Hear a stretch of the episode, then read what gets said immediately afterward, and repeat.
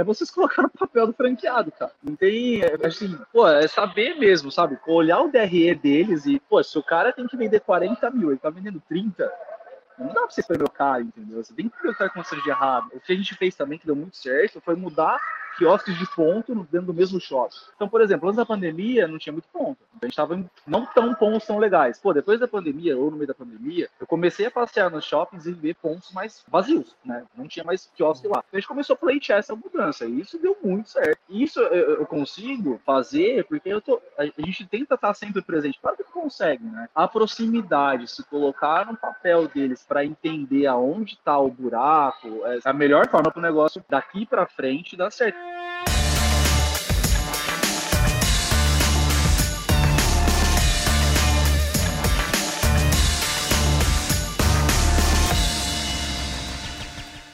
Bem-vindos a mais um episódio do Papo de Balcão, o podcast que traz as melhores histórias de empreendedorismo no nosso país. A gente consegue aprender muito com elas, sempre de uma forma descontraída, divertida e com muita inspiração. Hoje a gente vai falar sobre franquias. Como e quando escolher o momento para a gente escalar o nosso negócio. E qual que é a melhor forma? Através de redes próprias, através de franquia a gente já falou sobre o assunto em outro episódio apresentado na primeira temporada, que foi o episódio sobre a Burrato Consultórios. Tá demais esse episódio, inclusive, eu vou até botar aqui no link da descrição para quem se interessar pelo esse modelo de crescimento poder acessar também. Mas voltando para o nosso assunto, hoje a gente vai falar sobre o caso da Ice Cream Roll que foi fundada no interior de São Paulo, em Dayatuba, em 2017, é a maior franqueadora de sorvete tailandês no Brasil. Até então eu não conhecia muito essa expressão sorvete tailandês, mas a gente trouxe a pessoa certa para nos explicar, que é o Roger. Essa rede já conta com mais do que 23 lojas distribuídas em cinco estados no nosso país e tem um cardápio de mais do que 1.600 combinações possíveis de sabores. Quem vai contar essa história é o Roger, que é o CEO e o fundador da Ice Cream Roll. Boa tarde, Roger, tudo bem com você? Seja muito bem-vindo e obrigado por aceitar o convite para a gente se conhecer melhor. Boa tarde, Guga. Muito obrigado pelo convite. É um prazer enorme estar aqui falando com vocês. E é isso. Vamos contar a história aí da Ice Roll, sorvete tailandês, famoso sorvete na chapa. Maravilha. Então me conta um pouco como é que esse modelo de sorvete, que ainda está é, tá muito incipiente aqui no Brasil, e como que você trouxe a ideia de trazer isso aqui para o nosso país? Bom, esse sorvete é um sorvete que nós fazemos na chapa, né? Uma chapa gelada. Então a chapa fica ali a menos 25 graus nós jogamos os ingredientes ainda líquido, a própria fruta mesmo, né, em cima dessa chapa, trituramos junto com a base, em forma líquida, espalhamos na, na chapa gelada até ele congelar e aí a gente vende também em forma de rolinho. É, foi uma ideia que eu trouxe direto da Tailândia mesmo, lá é um método, né, de fazer sorvete. Então eles fazem carrinhos no meio da rua e tudo mais. E eu ouvi o barulho das estátuas batendo lá, me chamou a atenção, me aproximei para ver. E aí eu vi eles fazendo o famoso sorvete tailandês, né, que lá é muito famoso. Gostei muito, me apaixonei pelo modo. E eu falei, bom, por que não trazer para o Brasil? Né? E aí eu comecei uma série de pesquisas, quem já vendia equipamento, quem não vendia, como que eu colocar isso em shopping. E de lá mesmo já comecei a ver chapa, né, o equipamento para sorvete. Comecei a pesquisar aí os sabores, né, que o brasileiro gosta, porque lá os sabores é um pouco diferente. Eles usam a própria fruta, mas só a fruta mesmo, aí fica um pouco aguado. Os brasileiros gostam de uma coisa mais cremosa. Então comecei a estudar de lá mesmo, trouxe, comprei uma chapa de lá, fui, comecei a fazer teste na casa da minha mãe na época, e aí a gente bateu, aí chegou no primeiro cardápio antes de inaugurar a primeira loja. E Roger, o que é imprescindível antes de se abrir um negócio? Conta um pouco mais de quais tipos de pesquisa, o que, que você estudou, para todo mundo que está nos escutando e que tem a vontade também de empreender. Ah, eu acho que você tem que estudar primeiro o mercado que você vai entrar, né? No caso foi, poxa, é um sorvete. Quanto que o brasileiro consome? Se ele realmente está no gosto dos brasileiros? Legal. Aí agora eu preciso de alguma coisa diferente, né? Eu vou começar a vender mais sorvete do mesmo. E aí eu consegui esse método diferente. Então acho que o primeiro passo é você entender o mercado que você vai entrar, aonde você vai entrar, qual que é o seu nicho, né? Qual que é o seu público, para aí você começar a fazer conta e entender o seu, a sua linha de equilíbrio, o seu break-even. Daí começar a mitigar os riscos para saber se, se é viável ou não entrar com esse modelo que você achou no mercado. Então, primeiro você fazer tanto uma pesquisa quantitativa quanto qualitativa para saber o tamanho do mercado.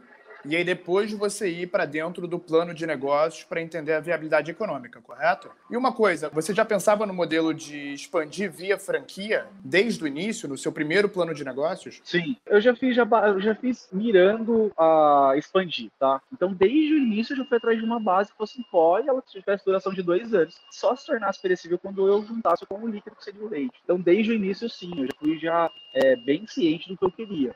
E você, Roger, consegue trazer um pouco para todo mundo que está nos escutando? Se tem algum momento, como, quando você quis expandir via franquia, tem algum momento de, ah, eu vou, vou ter três lojas próprias para servirem como modelo, depois eu vou expandir de franquia? Tem, tem algum número certo, algum timing correto para fazer a expansão por franquia?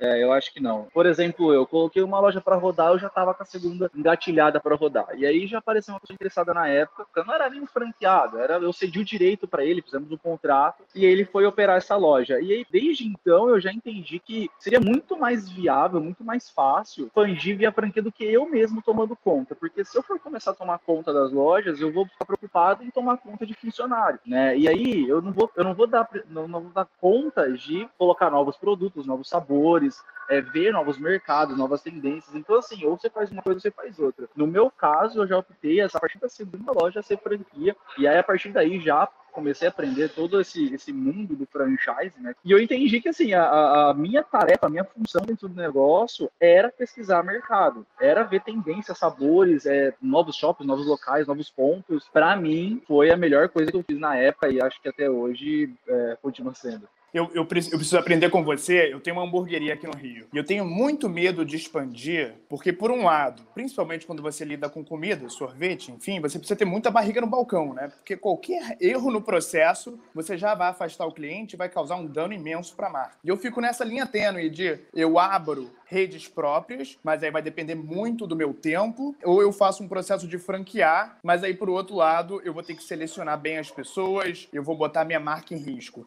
É muito difícil tomar essa decisão. Com certeza. É, é difícil, é difícil. Só que, como eu disse, no começo, né, eu já identifiquei uma pessoa que tinha um, um perfil mais de gerência mesmo, então eu comecei a colocar essa pessoa para me ajudar na administração da minha loja e da loja franqueada. Então, isso aí se chama a supervisão da rede, né, que depois de um bom tempo eu percebi que isso é imprescindível para a rede, ter uma, um bom supervisor que rode as lojas mesmo, para saber como está a qualidade do produto, para saber se eles estão seguindo a receita, como a gente tem os manuais da franquia, né, para que eles sigam. Então, claro que não foi de uma hora para outra, demorou um tempo para eu mesmo entender como isso ia funcionar. Posso te falar para tentar te ajudar, cara, o mundo do empreendedorismo do franchise também é aquele negócio, você só vai ter certeza depois que você tentar, né? Como você já tem, já está formatado o modelinho e tudo mais, pô, bate um papo que já tenha mesmo, ó, qual vai ser as dificuldades e, e, e as vantagens de eu fazer, claro, as dificuldades você já entendeu, mas também tem a parte das vantagens, né? que você vai conseguir desenvolver novos sabores, para você tendo uma pessoa que é o franqueado te ajudando, você tem mais poder na mão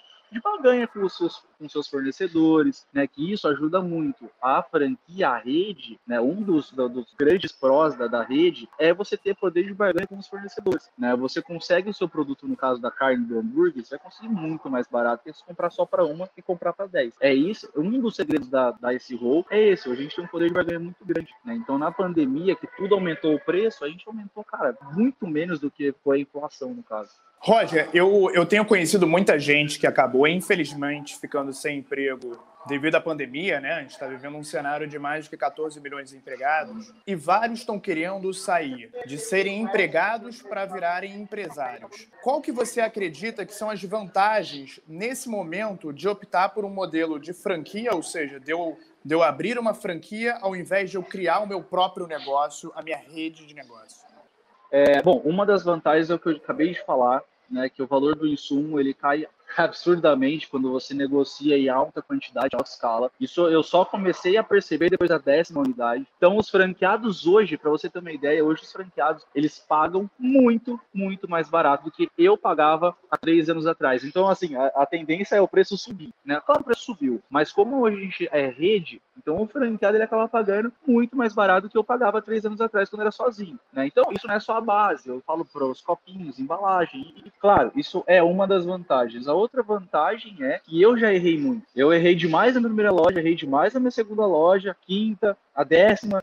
Então hoje, tudo que eu errei lá atrás serviu de aprendizado. Agora, tá? Agora eu tô no shopping no Rio de Janeiro, em Campo Grande, vim ver ponto. Né? Então hoje a experiência que eu tenho nas folhas de ponto, por exemplo, junto com o franqueado, são as 23 lojas passadas, né? Então eu já sei onde o negócio vai dar certo ou não. Tem essa troca de know-how entre a franqueadora e o franqueado, todos os manuais. É, hoje a franqueadora quando você fala de uma franquia grande, ela tem um poder de, de mexer no cardápio, um poder até na, nas redes sociais. É grande, né? É, uma, é como se fosse uma cooperativa. Todo mundo se os franqueados ajudam e todo mundo se ajuda mesmo. Então hoje o nosso cardápio, é, as fotos de, do cardápio a gente paga absolutamente caro. Mas como que a gente consegue fazer isso? É porque é uma rede. Né? Quando você está sozinho, para você fazer uma troca de cardápio, por exemplo, que hoje sai em média para a gente uns 8, 10 mil reais, só para trocar o cardápio, né? Esses 10 mil reais numa simples troca de cardápio. Então, assim, sem contar a pesquisa de campo que nós fazemos. Então, tudo isso é muito custo, é muito dinheiro. E você só consegue ter quando você está trabalhando com uma franquia, uma franquia grande, né? Então, assim, basicamente, troca de know-how, cara. Né? E hoje a gente está com três anos de casa já, três anos de, de só de SEO. Como eu errei muita coisa lá atrás, hoje quem está errando, quem está entrando já não vai errar tudo que eu errei, né? Total. É, o, o, erro ele é certo, mas eu acho que nesse modelo você diminui a incidência de erro. E Roger, a gente tem um quadro aqui no podcast que, que vai se encaixar perfeitamente nessa hora da nossa conversa. Ele se chama tá. Expondo na Vitrine. Eu vou te fazer duas perguntas e você me responde com a sua experiência da sua área, seja, seja de erros, de acertos, tudo que você já viveu. Vamos começar. Me traz um aprendizado. É, eu tomo para a vida quem fica parado, quem não inova, o mercado engole. Tem que sempre estar em movimento, tá? Sempre movimentando alguma coisa. No caso da hamburgueria, pô, você tem que ter sempre em busca de um sabor novo, uma carne nova, sei lá, um topping novo. No caso do sorvete, novas tendências, né, cara? Ah, o ano passado eu coloquei sorvete do unicórnio, esse ano eu tô colocando cookie. Então, assim, é, se eu tivesse, uma certeza que eu tenho é, se eu tivesse com o mesmo cardápio de quando eu abri, eu já tinha acabado, tá? A inovação e movimento é vida, senão o mercado vem engole mesmo. Demais. E, e, e, me traz uma tendência agora, uma tendência daqui para frente. Eu acho que é uma tendência séria que a gente está vivendo é a mescla do mercado, né? E-commerce, que aí no, no, nosso caso é alimentação delivery, com a experiência física. Eu acredito muito que um não vive sem o outro, tá? Então eu acho muito difícil viver só de delivery, sem uma experiência, sem saber onde o produto é feito, sem nada. Tá muito difícil você ficar só no, no físico ali no físico. Eu acho que hoje você tem que tentar conciliar os dois, aumente 20%, 15% no delivery ou vice-versa, já ajuda, é um complemento. Que você perdeu aí 20% de vendas pela essa crise toda, se você complementar com 20 do, do delivery, por exemplo, já você chega no 100% que você tinha antes de novo. Então, eu acho que é importantíssimo todo mundo que está nessa, nessa pegada igual a gente tentar mesclar um pouquinho dos dois. Né? E aí, claro, vem uma série de projetos de para entender como que o sorvete, no caso meu, vai chegar para o cliente, qual que é o processo diferenciado eu tenho que fazer no preparo, então, como que eu vou vender isso também para ele, né? E aí, no meu caso, eu já coloquei sabores específicos só para o delivery, que aí combina mais para o caso e tudo mais. Pô, super legal. E, Roger, você, assim, aqui, aqui no meu redor teve muita loja física que fechou. Então, eu entendo, a importância de você ter esse omnichannel de, de venda, né? Tanto no e-commerce quanto no mundo físico. Mas você é um case de sucesso. Você cresceu mais do que 60% das suas lojas físicas Obrigado. só no ano de 2020. Obrigado. Impressionante. Como é que você tomou essa decisão? Qual que foi a fórmula do sucesso para você ter conseguido crescer tanto e também me diz uma coisa, você não teve medo de vender franquia e não dar certo? O grande segredo na, durante a pandemia foi a gente tentar. Nós entramos no tete a tete mesmo, no face to face, com os shoppings, com os franqueados. Eu liguei um para um, um por um franqueado. Eu coloquei meu escritório toda à disposição dos franqueados na questão de negociar aluguel. Né? Isso foi imprescindível para o negócio dar certo mesmo. Onde eu vi outras franqueadoras não fazendo isso, nós fomos, batemos no shopping, conseguimos grandes descontos. O jogo é uma realidade. Né? Então, assim, a gente estava no corpo a corpo mesmo com os franqueados junto nessa discussão. É, royalty, nessa época de pandemia, é, nós tivemos que tirar o royalty, não cobramos royalties, até nos dois primeiros meses que voltou né, da pandemia, nós deixamos o royalty também pagando só 50%, isso para toda a rede, tá? Para a pessoa se capitalizar de novo, os franqueados se capitalizar e conseguir voltar para o mercado. Eu acho que o trabalho que nós fizemos junto com os franqueados, pleiteando melhores aluguéis, renegociando aluguel, essa quebra de royalty aí, pelo menos para a galera dar esse alívio, dar esse fôlego. Claro que para a gente faz falta, a gente também tem conta para pagar, né? Tem escritório, tem funcionário, tem muita coisa. Mas a gente fez um planejamento bacana e conseguimos aí tirar os royalties. Isso, na minha opinião, foi prescindível para o negócio não ter fechado é, unidades e a gente ter conseguido abrir mais unidades, porque quem vai abrir unidade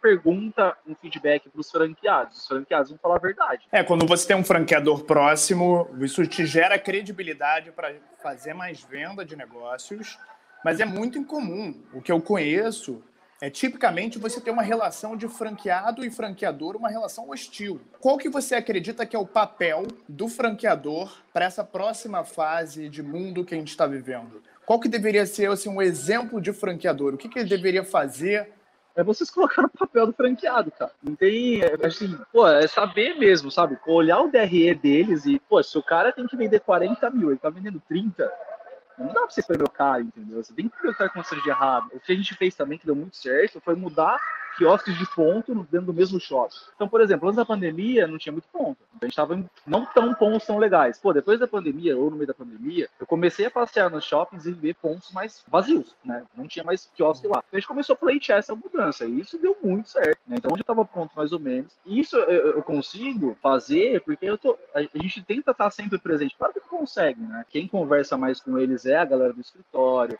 é a pessoa de sanção, a pessoa de logística, financeiro, marketing, mas eu estou sempre entendendo, tentando entender o problema de cada um para tentar ajudar da melhor forma. A proximidade, se colocar no papel deles para entender aonde está o buraco, é a melhor forma para o negócio daqui para frente dar certo, porque a gente vai passar por momentos muito difíceis ainda. Né? O Brasil não voltou ainda, a gente está voltando, está pingando. Segundo semestre, se Deus quiser, vai ser muito bom. Mas até lá, eu tenho cinco meses ainda. O que eu vou fazer durante cinco meses? É o que a gente está fazendo agora. Pleiteando novos aluguéis, pleiteando novos pontos para os franqueados que já existem. Mas não adianta eu só ficar expandindo e só também ficar fechando, né? É um trabalho meio que em vão. A gente olha com muito carinho, muito carinho mesmo para quem já está na rede. Poxa, Roger, não estou vendendo tanto no meu shopping. Ou shopping, por exemplo, ah, antes cobrava aluguel de 15 mil reais, é, só que tem várias torres comerciais. Meu, não vale mais os 15 mil reais. Né? As torres não estão funcionando, a galera tá de home office e o pessoal do shopping entende, vamos procurar outro shopping para você. Né? Então é isso que a gente faz, a gente sempre tenta colocar no papel do outro, entender onde está o buraco mesmo, para dar sequência. É por isso que a gente não está perdendo franqueado, cara.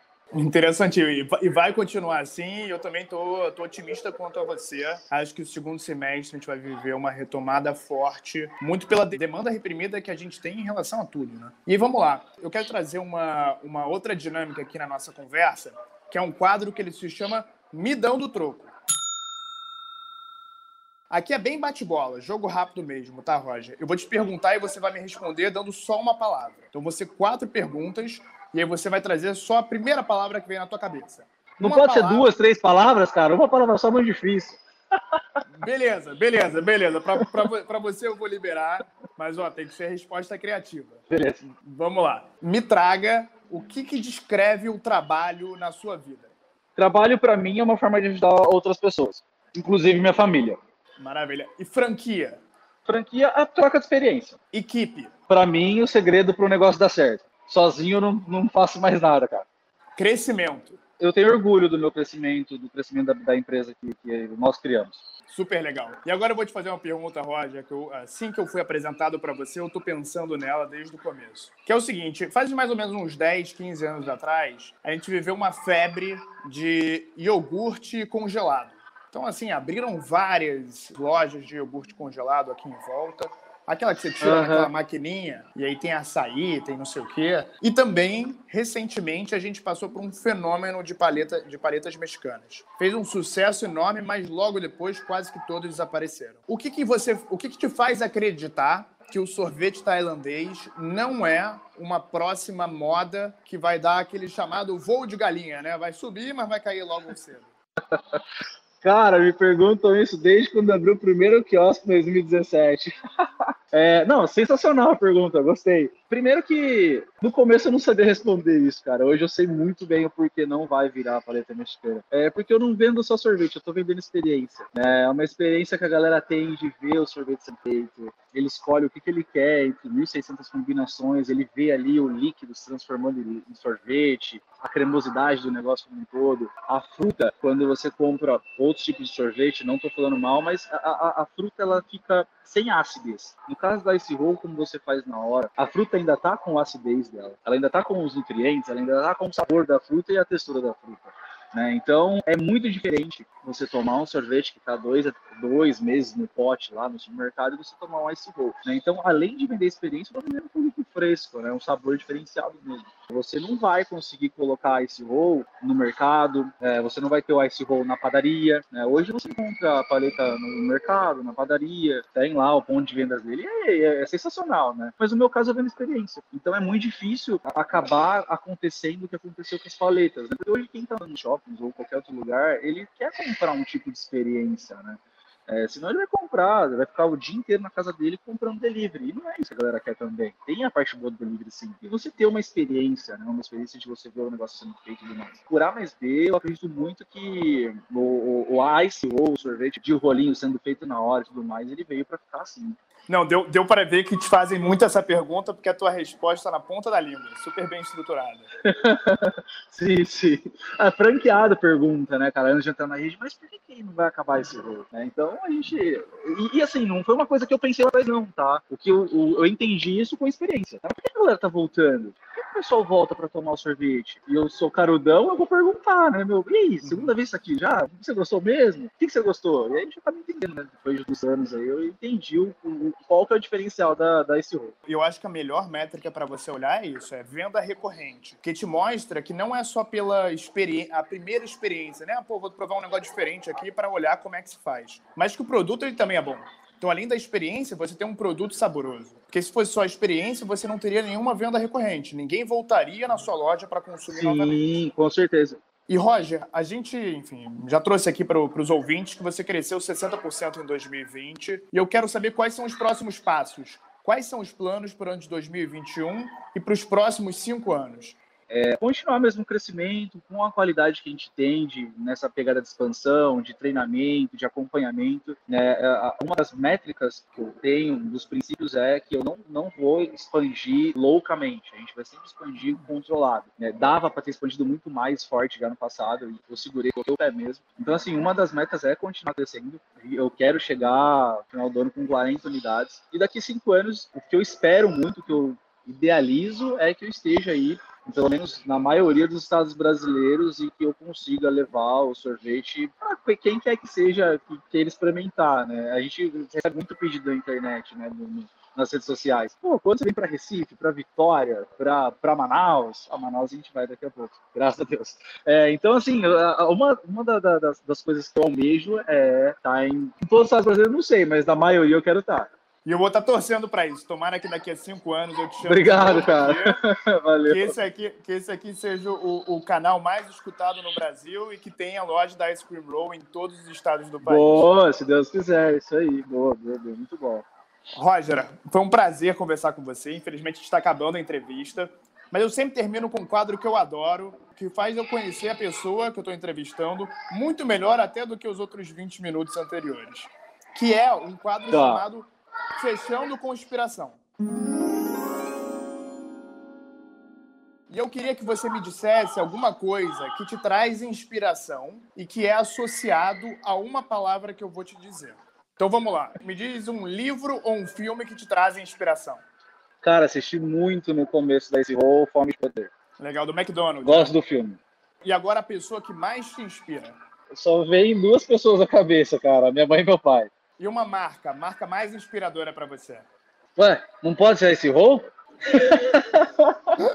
pode.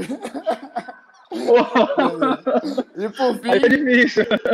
E por fim, me, fa me fala um sonho eu acho que gerar emprego é, é satisfatório demais, né? Dar emprego para quem quer trabalhar, a pessoa que chega com dar, com gana, sustentar o filho. É muito bom gerar emprego, ajudar as pessoas, mas um sonho também que eu tenho é, como eu disse agora há pouco, eu quero levar, eu quero levar esse rol para a maioria dos brasileiros, se não para todos. Quem quiser tomar sorvete é, pode tomar. Então, acho que um dos sonhos que eu tenho é estar aí na maioria das cidades, estados brasileiros.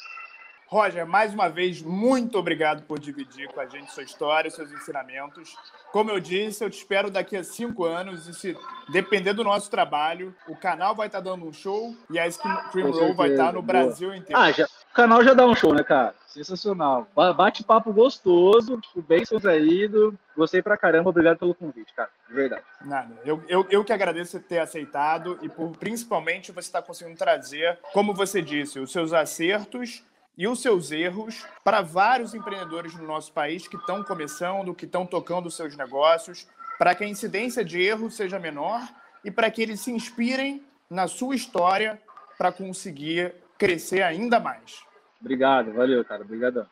E você que está nos ouvindo, não deixe de compartilhar esse episódio com todo mundo. Visite o nosso canal de YouTube, O Papo de Balcão. Deixe o seu like em todas as nossas plataformas. Espere muito mais conteúdo. Um grande abraço e até a próxima.